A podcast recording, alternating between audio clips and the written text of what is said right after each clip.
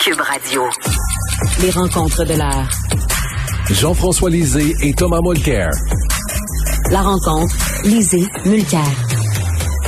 Alors, messieurs, qu'est-ce qui s'est passé hier avec Erin O'Toole? Je trouve que c'était sa dernière chance hein, hier de convaincre les nationalistes québécois de délaisser le bloc pour le Parti conservateur. Et il était totalement éteint. On dirait qu'il manquait de gaz. Thomas, qu'est-ce qui se passait avec Erin? Ben moi, j'ai l'impression qu'il est obligé de dévoiler son cadre financier juste avant le débat parce que tout le monde lui réclamait, puis ça aurait été l'objet de toutes les questions. Il a en gros annoncé qu'il avait des dizaines de milliards de dollars de nouvelles dépenses, qu'il n'y aurait pas d'augmentation de taxes et qu'il allait équilibrer le budget. fin de la fin de la partie pour, pour vos tours. C'est c'est la, la chose sur laquelle les conservateurs ont toujours eu la plus de crédibilité par rapport aux libéraux. Ouais, ils sont chiants, ouais, ils sont à droite, mais Colin Devin, ils savent compter, ils savent gérer. Oh boy. Là, ça, ça c'était avant le débat. Lors du débat, il y en avait deux qui se sont éteints en cours de route. Il y a O'Toole. Puis Singh a fait la même chose que lors du, euh, de, du face-à-face TVA. Oui. Singh a commencé très fort. Oui. Puis là, euh, on le cherchait. La dernière heure, il était plus là. Euh, Il y a quand même eu une bonne ligne. On peut penser à une grosse corvette en écoutant la ligne. Gros parleur, petit faiseur euh, en, en ce qui concerne le climat est une petite euh, shot qu'il a envoyé à Trudeau. Mais je vais partager une chose. OK. Moi, j'étais ici au Québec, j'étais en train de regarder avec plein de monde. Alors là, ici au Québec, quand Trudeau a commencé à enguirlander Blanchette, je te fais la comparaison avec le reste du Canada parce que j'étais avec plusieurs amis, un en Alberta, une euh, près de Toronto, des anglophones dans le reste du Canada. Pour eux autres, c'était un feu d'artifice. C'était la fin du match. Trudeau avait tellement gagné, c'était Ah oui. épouvantable. Ben, je vous l'avais dit l'autre jour, en cas de doute, si tu es libéral puis ça va pas bien, commence à taper sur les separatists. Alors, c'était ça la carte qu'il a jouée hier soir.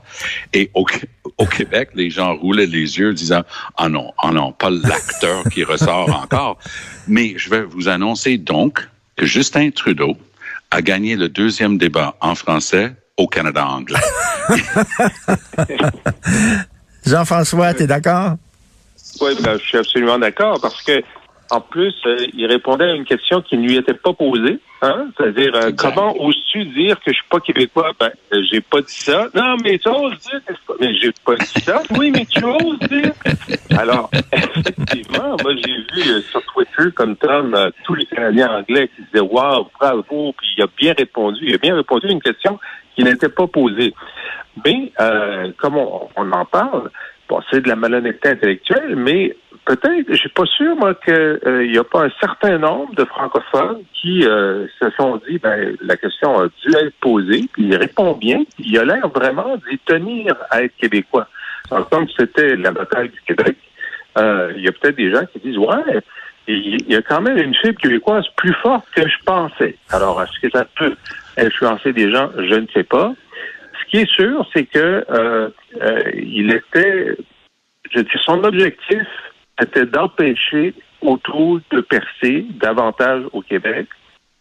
Et ça, ça a marché. O'Toole l'a Oui. beaucoup aidé, c'est-à-dire O'Toole n'a pas été, été euh, stellaire. Il, il semblait un peu éteint, mais il n'y avait rien à répondre à, à plusieurs attaques très fortes, à la fois sur le 6 milliards, à la fois sur les, les changements climatiques, là, la question de d'augmenter la production euh, de pétrole euh, tout en euh, réduisant les, les, gaz à effet de serre. Blanchette a été très clair là-dessus. O'Toole comment, continue à dire, ben, vous savez, les gens de l'Ouest, les gens de, l'Alberta ont droit à leur relance économique. Et quand on regarde effectivement sa, sa, plateforme chiffrée, toute sa croissance économique qui permet d'arriver à un déficit zéro est fondée sur une augmentation massive de la production de pétrole. C'est quand même extraordinaire. Hmm. Oui, puis je pense que sur les garderies, personne n'a réussi à percer sur cette question-là lors du débat TVA. Mais hier soir, là, les wagons ont commencé à s'encercler et les gens regardent la proposition d'O'Toole et disent que ça n'a pas de bon sens. Annemie Paul, c'était son meilleur moment. On a dit, écoutez, là, je suis la seule femme ici. Est-ce que je peux parler d'un dossier qui est important pour les femmes, le, le dossier des garderies? Et elle était très efficace là-dessus. D'ailleurs, d'ailleurs, il y a beaucoup, excuse-moi, je fais une petite parenthèse concernant Madame Paul, mais euh, je ne savais pas qu'elle maîtrisait aussi bien le français. J'imagine Oui, qu'il y a oui. beaucoup de gens qui étaient surpris hier en l'entendant et on se demande comment ça se fait. Elle n'a pas fait davantage campagne au Québec parce qu'elle parle bien français. Je vais répondre à la question parce que je pense connaître la réponse. Lorsqu'elle a été élue, deux semaines plus tard, il y avait une élection partielle dans la circonscription torontoise de Toronto Center. C'est un, comté tellement rouge, ça n'a pas de bon sens. C'est, c'est pen- penser à Côte-Saint-Luc, justement, ou au West Island à Montréal. Elle est passée très proche de gagner. Elle est passée très proche de gagner parce que c'était un nouveau visage en politique et c'est une élection partielle, puis les trois quarts des gens prennent pas la peine de voter. Voilà que Mme Paul, qui n'a- a zéro expérience en politique, s'est auto-convaincue qu'elle était à deux doigts de devenir députée. Elle a décidé de passer toute sa campagne dans la circonscription de Toronto Centre. Ça prend 10% du vote pour se faire rembourser euh, son dépôt pour les frais d'élection.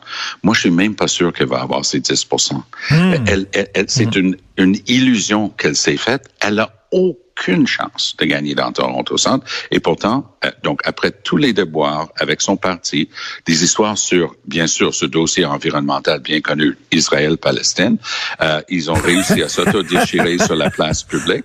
Et là, voilà que, et, et oui, la femme qu'on a découverte hier soir, elle, était, Ben, elle, elle a dit à Nami Paul qu'il n'y avait pas de problème dans son parti, que, euh, Ben oui. que, que tout le monde se parle très bien. Oui, en, en, en réponse à, à Marie Vastel. Oui, oui. Puis Marie Vastel Oui. était très bien hier soir. Je, je, je veux quand même dire Oui. que la plupart, la plupart des journalistes étaient très bien. Mais il y a une chose qui me pique un petit peu pour avoir participé à ces débats-là. C'est quand Hélène Buziti arrive, puis elle croit, dur comme fer, qu'elle est une participante au débat, qu'elle est une des acteurs sur le stage. Non, elle est journaliste d'expérience, respectée, pose tes questions, puis laisse les autres parler. Elle arrive, elle commence à taper autour sur la tête comme si elle était un adversaire politique. Ça, c'était pas bien. Et son sarcasme avec O'Toole était totalement déplacé. Et, Et- c'est pour ça que le débat TVA, le face-à-face, est tellement meilleur que ces débats du consortium parce que pour faire plaisir à tout le monde, on doit inviter tous les journalistes imaginables et possibles. Il y avait tellement de journalistes et de chefs sur, sur le stage, sur, sur le scène. C'est c'était un- un- une soirée de cocktail. Mais c'est C'était pas un et, débat. et- et plus en, en plus les questions posées par les citoyens. D'ailleurs, Jean-François, qu'on a demandé à un enfant de 11 ans de poser une question sur l'environnement.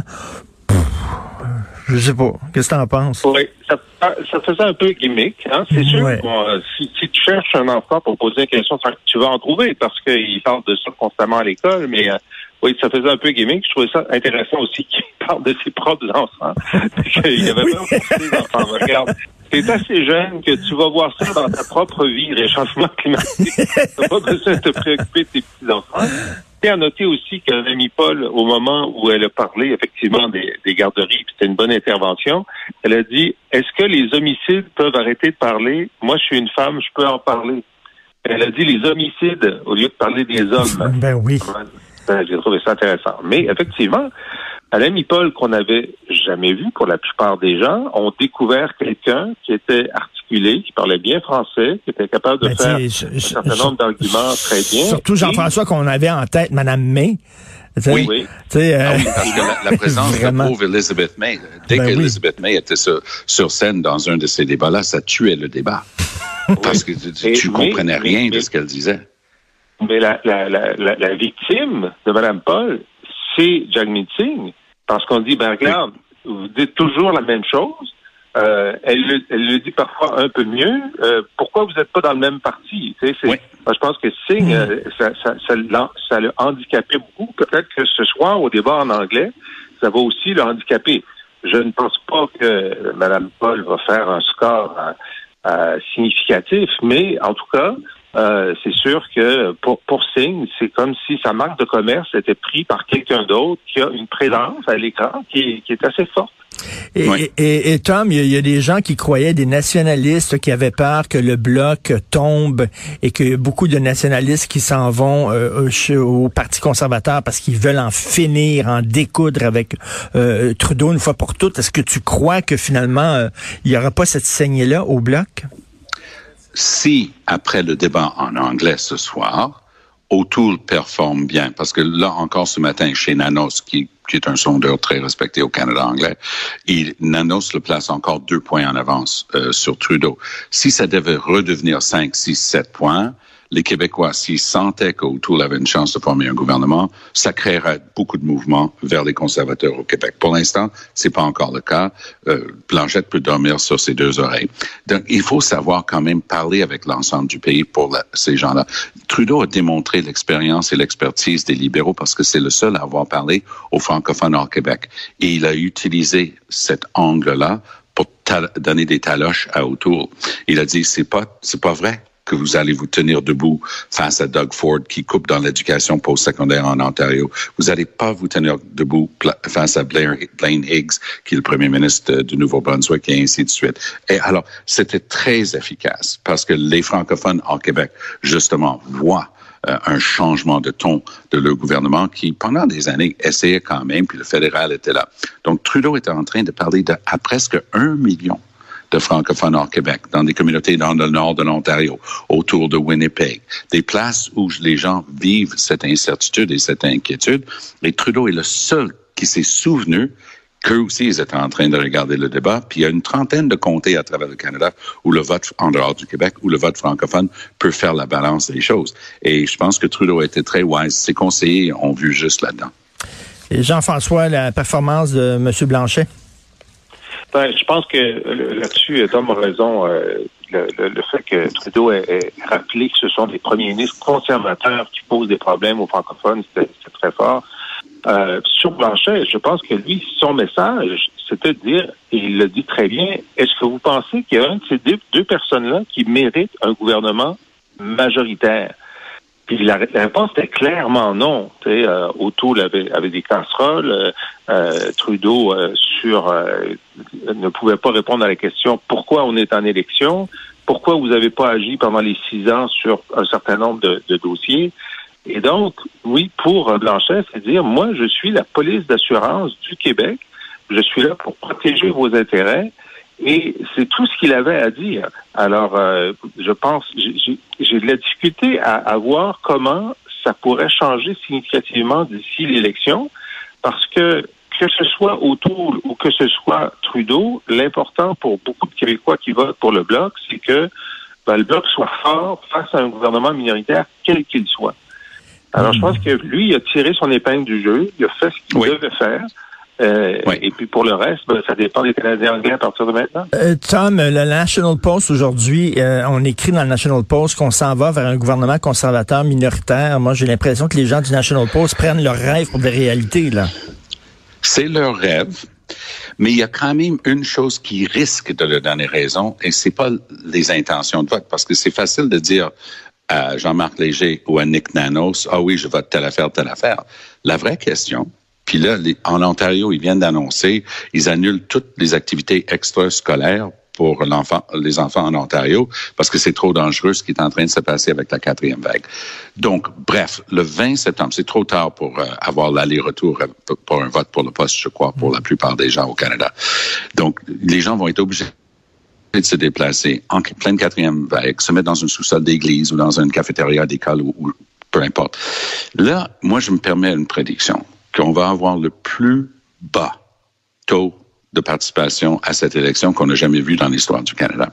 Ça, ça marche en faveur du parti qui a des appuis des gens qui sont les plus déterminés et qui est le plus déterminé, une personne qui veut du changement. Donc, ça peut jouer un 2, 3, 4% dans le vote conservateur versus libéral parce que les conservateurs, ça, ils ont le feu sacré. Ils n'aiment pas pas les libéraux, il n'aime pas leur attitude, il n'aime pas Trudeau, il n'aimait pas le père de Trudeau. Donc, ça risque de jouer. Moi, j'aime bien l'analyse de Jean-François. Jusqu'à hier soir, je le voyais plus ou moins, mais j'ai l'impression que tirer son épingle du jeu, c'est la, la, parfaite expression pour décrire Blanchette. Il a, il a réussi à faire ce qu'il avait à faire. Puis hier soir, il était piqué au vif. Plusieurs, parce qu'ils savent qu'il est sous lait, ils l'ont piqué. Ah, t'as approuvé la cimenterie mécaniste sans battre. Ah, il commence à donner une explication et il se met toujours sur la défensive. Le monde s'en sac de, ces détails-là. Mais, euh, tu sais, Blanchette, il mord toujours au hameçon, mais il n'a pas pété une coche. Et donc, déjà, déjà, c'est une réussite pour Blanchette. Et la, la phrase, la phrase lorsqu'il a dit, là, Justin Trudeau, là, comment ça se fait qu'on peut pas dire à la nation autochtone, euh, aux nations autochtones quoi dire, quoi faire, mais on peut le dire à la nation québécoise. C'était toute une phrase. C'était toute une, une phrase, mais c'était comme le gars qui, le caddie qui met la balle sur le tee pour le gars pour euh, sortir son bois 1, parce que Trudeau a frappé là-dessus, parce que je suis québécois. québécois. Il, il, il, avait, il avait pratiqué il avait pratiqué ça devant son miroir pendant une semaine et euh, il l'a livré hier soir. on a tendance à oublier qu'il était professeur d'art dramatique ouais. dans une école en Colombie-Britannique. Puis on l'a réappris hier soir parce que c'était de l'art dramatique. Il, Merci. Et, et, au Canada anglais, ils ont vraiment mangé ça avec une petite cuillère. Merci beaucoup, messieurs. Peut-être oui. qu'il, peut redeviendra professeur de théâtre euh, en Colombie-Britannique. on se reparle demain du débat Salut. anglais. Bye. Salut, merci beaucoup.